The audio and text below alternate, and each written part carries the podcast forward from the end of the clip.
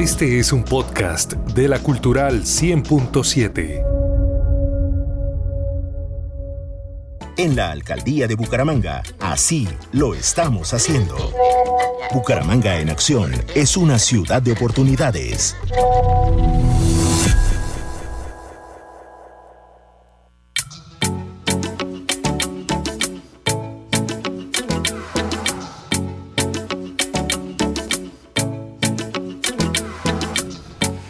Hoy en Ciudad de Oportunidades, este espacio institucional de la Alcaldía de Bucaramanga, vamos a hablar de las TICs, es decir, las tecnologías de la información y las comunicaciones, y cómo los avances.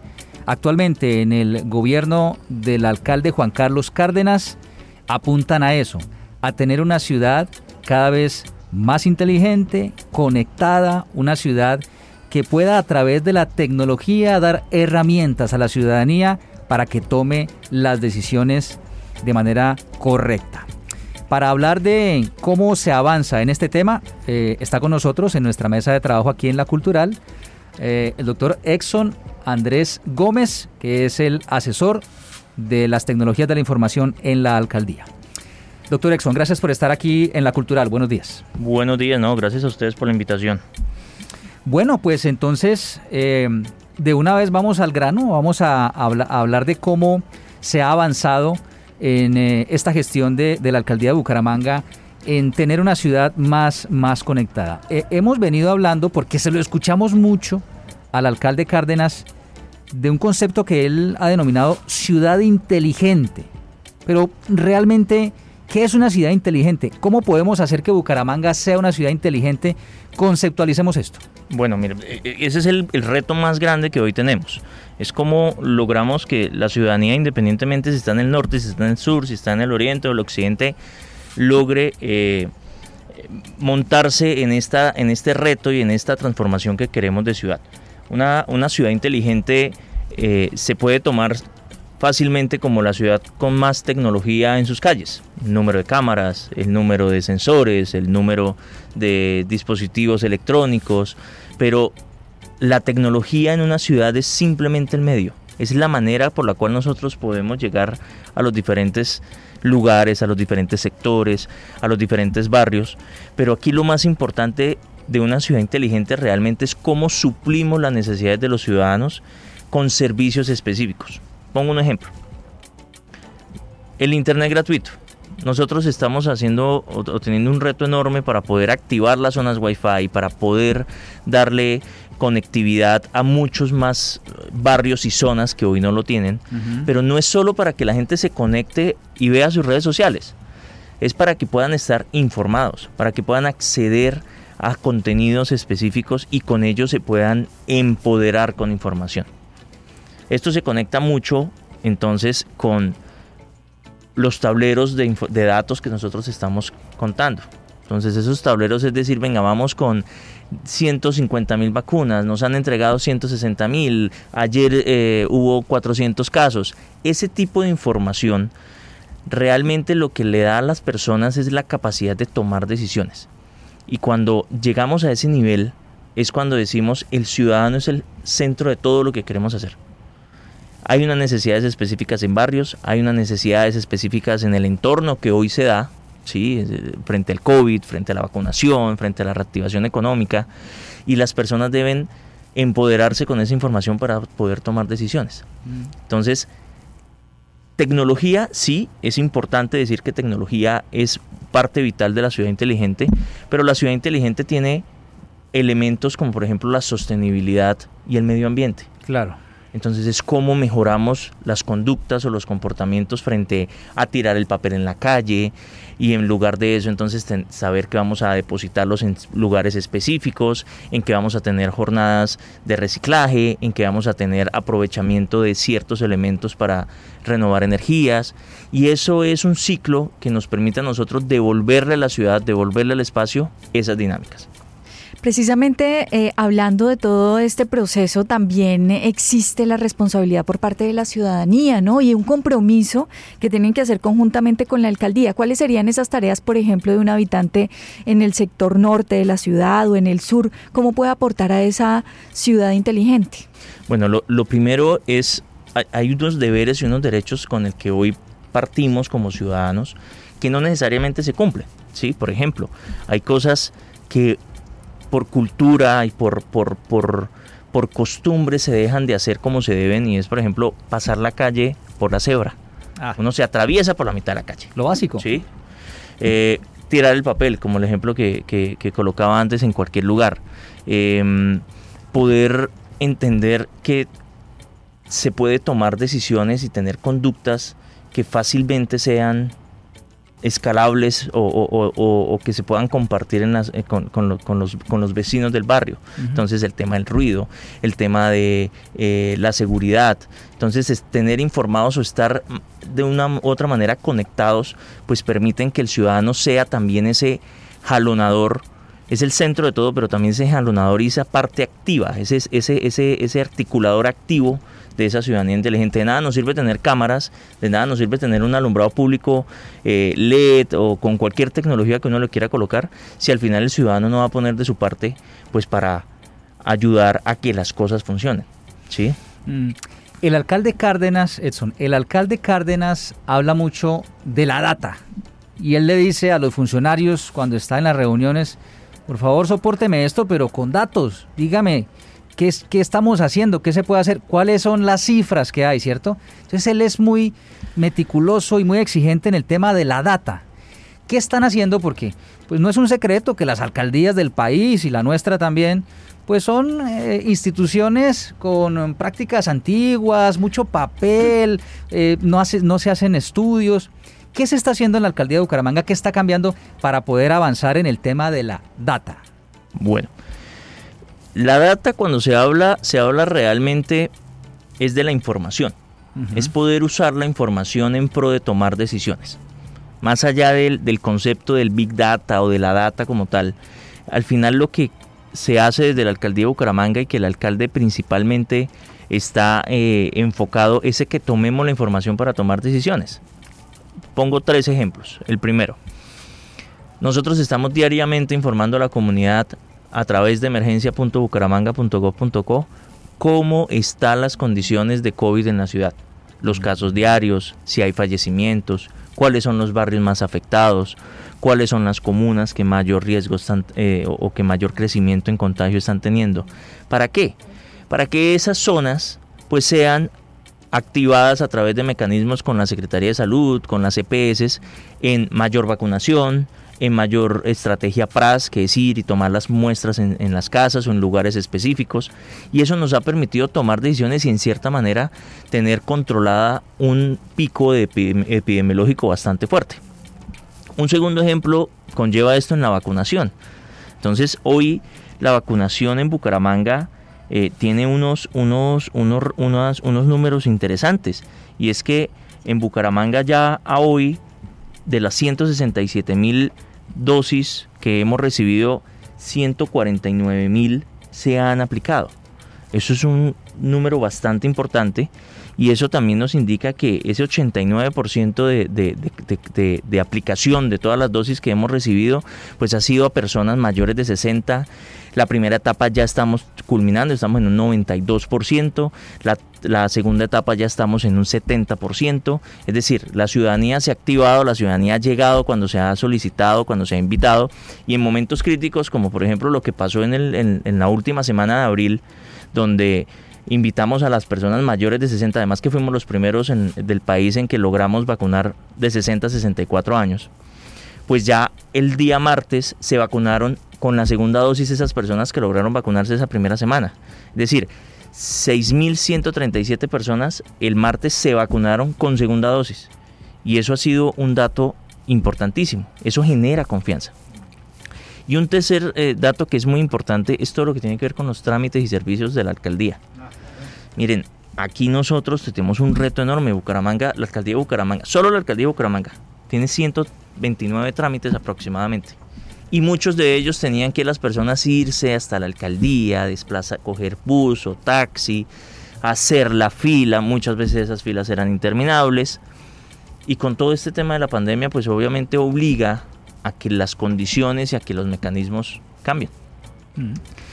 Hoy vemos, por ejemplo, en temas de recaudo frente a impuesto predial, frente a ICA, RTICA, que todo se hace a través de la página web y evitamos esas aglomeraciones. Pero también cómo activamos los ocho puntos digitales que hoy tenemos en la ciudad para apoyar a esas personas que de una u otra manera o no tenían acceso a internet, o no tenían una impresora en la casa, o no sabían cómo hacer. Y atendimos a más de 3.000 personas entre enero y marzo para poder ayudarles a mirar lo del impuesto predial, a enseñarles cómo entrar a la página, cuáles son los servicios que tienen. Eso es parte de una ciudad inteligente. Es cómo le ayudamos al ciudadano a que pueda cumplir sus obligaciones de una manera fácil. Y por otro lado, pues cómo puede aprender y desarrollar más habilidades. Y cuando hablo de habilidades, aquí aprovecho para contar una cosa. El año pasado en los puntos digitales se atendieron 26 mil personas estando cerrados, mm. activados por canales como Facebook, Instagram, WhatsApp, activando cursos que nosotros semanalmente estamos en alianza con el CENE y con otras instituciones sacando cursos y la gente y los ciudadanos específicamente se iban inscribiendo, se iban certificando y logramos que de esas 26 mil personas atendidas, 13 mil se certificaran con cursos puntuales, formales o no formales eso ha sido una, un crecimiento enorme. Claro, porque, porque además eh, es que la gente cree que el punto eh, digital solamente es para ir a, que le presten y eh, poder tener acceso a Internet. Así es. Y hay una cosa muy importante que se hace en, esas, en esos puntos y es la capacitación, ¿cierto? Brindar capacitación y formación en tecnologías de la información, en herramientas, aplicaciones y todo esto a la ciudadanía para que lo puedan eh, aplicar en su día a día, en el trabajo, en el estudio. Y no solo eso, no es, los puntos digitales no nos hemos encerrado o no lo hemos enfocado solo a que sean cursos o capacitaciones en, en TIC sino que hemos logrado a través de esos de esas alianzas, por ejemplo, cursos de manejo de alturas, curso de manipulación de alimentos, cursos de normas eléctricas, cursos específicos que le permiten a las personas tener habilidades puntuales que les permite ir y, y, activarse laboralmente, prestar servicios ya sea como persona natural o en una empresa para que puedan mejorar sus condiciones. Ahí es cuando el ciclo se vuelve completo, en cómo fortalezco capacidades, cómo genero condiciones, es decir, mejoro el entorno, reactivo económicamente, pero también después el ciudadano cómo se me vuelve ese, ese esa, eh, esa condición de cómo le devuelvo a la ciudad todo lo que se está dando, ¿sí? Mejorar el comportamiento, con entender también, pues, cómo mejoro las condiciones en movilidad. Ese es otro reto enorme que tiene hoy la ciudad. Bucaramanga hoy en movilidad eh, tiene unos, unos, unos retrasos o unos pendientes históricos, como lo dice el alcalde, bastante importante. Y con la data, con la información, con todo lo que ha pasado en pandemia, pues nosotros hemos recogido información que hoy está implantándose dentro de ese plan maestro de movilidad. ¿Y esa información es pública? Es decir, la ciudadanía puede tenerla porque eso es algo muy importante, ¿no? Que no solamente sirva para la toma de decisiones del, del gobernante, es decir, del alcalde en este caso, sino además que la gente pueda tener... Ah, creo que hay un ejercicio que es el de, el de Emergencia Bucaramanga en donde la gente tiene acceso y eso ha sido muy interesante, ¿no? Así es, en Emergencia.bucaramanga ahí encontramos tres verticales o tres eh, temas importantes. El primero, todo lo de movilidad, que eso está dentro de reactivación económica. Entonces cuando ingresamos ahí encontramos pues cuáles son las empresas que están reactivadas, de qué sectores, cuántos lugares de trabajo tienen y cómo están las personas. Ahí no hay ningún dato sensible al aire. Aquí todo estamos, lo estamos manejando bajo las políticas de Aveas Data que nos obligan, pero sí lograr entender cómo personas de Piedecuesta vienen a Bucaramanga o a otros municipios, cómo la gente de Bucaramanga que trabaja dentro de Bucaramanga o va a los otros tres municipios del área metropolitana y así hemos logrado mejorar o brindar un servicio mucho más fuerte, por ejemplo, con Metrolínea. Entonces, cómo no superamos el 35% de la ocupación y cómo iniciamos actividades en, definir horarios para sectores específicos. Esas son las decisiones que se toman desde la alcaldía, desde el municipio, con esa información, pero también en pro de, de, que el ciudadano pueda entender y pueda ayudarnos a que eso pase. Mm, bueno, entonces, ¿qué, ¿qué, puede esperar la ciudadanía? Es decir, ¿cuál es el plan? Eh, de aquí a futuro, eh, ¿cuáles son las metas que tienen en la oficina TICS y que tiene el alcalde en todo ese tema para lograr una, una ciudad inteligente? Bueno, lo primero, nosotros eh, desde la oficina TIC estamos visionando Bucaramanga como una ciudad inteligente y segura. Eso tal cual está plasmado dentro del plan de desarrollo y nosotros estamos apalancando unos recursos donde eh, se basan principalmente, o en estos dos primeros años han sido en infraestructura, conectividad y digitalización. Si nosotros queremos tener al ciudadano informado, necesitamos de alguna manera conectarlo.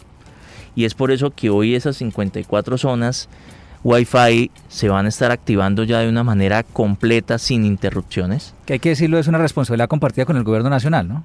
En cierta manera, porque estamos apalancando no solo recursos que año a año el municipio puede estar pagando para poder conectarlas, mm. sino cómo utilizamos la infraestructura que hoy tiene la ciudad. Hoy Bucaramanga tiene casi 200 kilómetros de fibra óptica, donde solo está usada para circuito cerrado de televisión para la policía, pero que mm. la fibra óptica nos va a permitir brindar múltiples servicios, no solo los, las imágenes de, las cámaras que están instaladas en la ciudad y ampliar ese número de cámaras, sino poder brindar internet gratuito, poder conectar algunos sensores, poder conectar semáforos, poder empezar a tener esa base fuerte de conectividad y empezar a brindar servicios que el ciudadano lo, reciba, ¿sí? que el ciudadano cuando llegue a una intersección pueda tener claro en qué momento puede pasar la calle que el mm. conductor, ya sea del carro, de la moto, del transporte público o el de la bicicleta, porque hay intersecciones que ya tenemos con ciclorrutas, mm.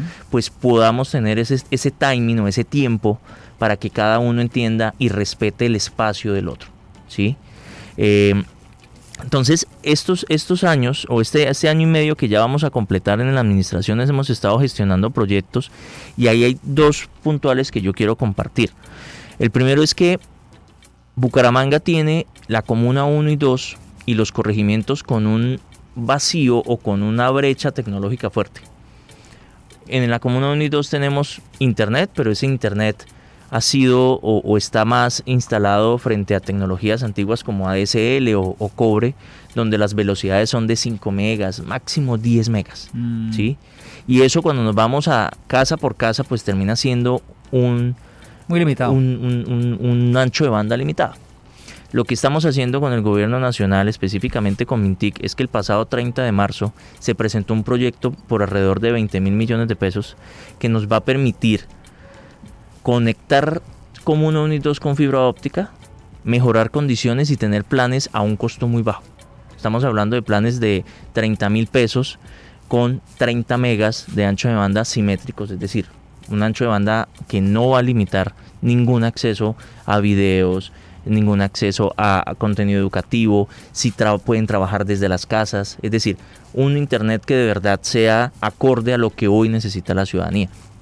Y por otro lado, ese mismo proyecto contempla cubrir los corregimientos 1, 2 y parte del 3 con 6 antenas de LTE.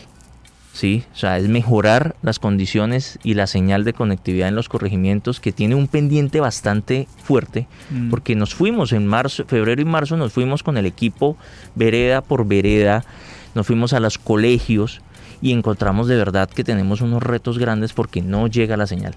Al celular. Al celular, no mm. llega, ni siquiera sirve para una llamada. Así tenga plan así dice, así diga que tiene una o dos líneas del operador que sea, no sale una llamada. Sí, sí. Entonces, con esa información nos fuimos, gestionamos, nos sentamos con, la ministra TIC, nos sentamos con el alcalde. Y con los operadores de celular. Hemos, nos hemos sentado con los operadores, ahí ellos están teniendo ya un plan de trabajo para mejorar esas condiciones, no solo por, por, por, gestión del municipio, sino porque ya desde el Ministerio TIC también los están, como se dice, apretando un poquito para que eso mejore. Mm. Pero la gestión de los recursos ahí es importante. Si este proyecto es aprobado, créame que en 12 o 14 meses que dura la instalación o la implementación de un proyecto de este tipo, mejoraría completamente las condiciones y daría una igualdad eh, en, temas tecnológicos en, toda la ciudad. Y un segundo proyecto que, es, que es relevante es que Bucaramanga hoy tiene 21 escuelas rurales. Estamos hablando de los tres corregimientos en sus 36 veredas. Con la gestión que se ha hecho, logramos que 11 escuelas, perdón, 14 escuelas vayan a tener, que ya empezaron la instalación de Internet para los colegios, es decir, para los alumnos y docentes dentro de las instalaciones de los colegios, pero alrededor de estas, de estas sedes educativas poder tener zonas Wi-Fi rurales.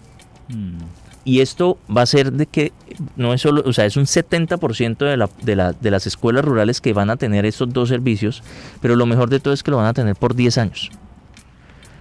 Entonces vamos a tener 10 años de conectividad para los colegios sin interrupción. No va a pasar de que llegó final de noviembre, se acabó el año escolar, se desconecta todo y por allá febrero, marzo, abril, dependiendo cómo quede la disponibilidad de recursos, pues vuelven y se activan ese, esos servicios. Sino que vamos a tener estos 10 años de manera completa, ininterrumpida, con esos dos servicios, para la comunidad y para los colegios internamente. Bueno, pues ojalá se pueda dar. Este es un tema muy amplio eh, interesantísimo. Seguramente volveremos a hablar en este espacio y en otros de la emisora cultural con, con Edson y con, y con toda su gente de cómo se avanza en eh, lograr una ciudad inteligente con todas estas herramientas que, mm, que, está hoy explicándonos el asesor para las TIC en la alcaldía de Bucaramanga. Edson, muchas gracias por atender nuestra invitación y por estar aquí en este espacio que se llama Ciudad de Oportunidades. No, muchas gracias a ustedes y me alegra mucho estar acá compartiendo todo lo que estamos haciendo desde la oficina TIC en pro de todos los bumangueses. Una ciudad para la gente.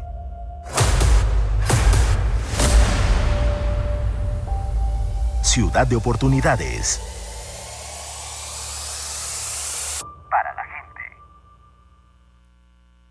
En la de Bucaramanga, gobernar es hacer. Esta es nuestra ciudad de oportunidades, espacio institucional de la alcaldía de Bucaramanga.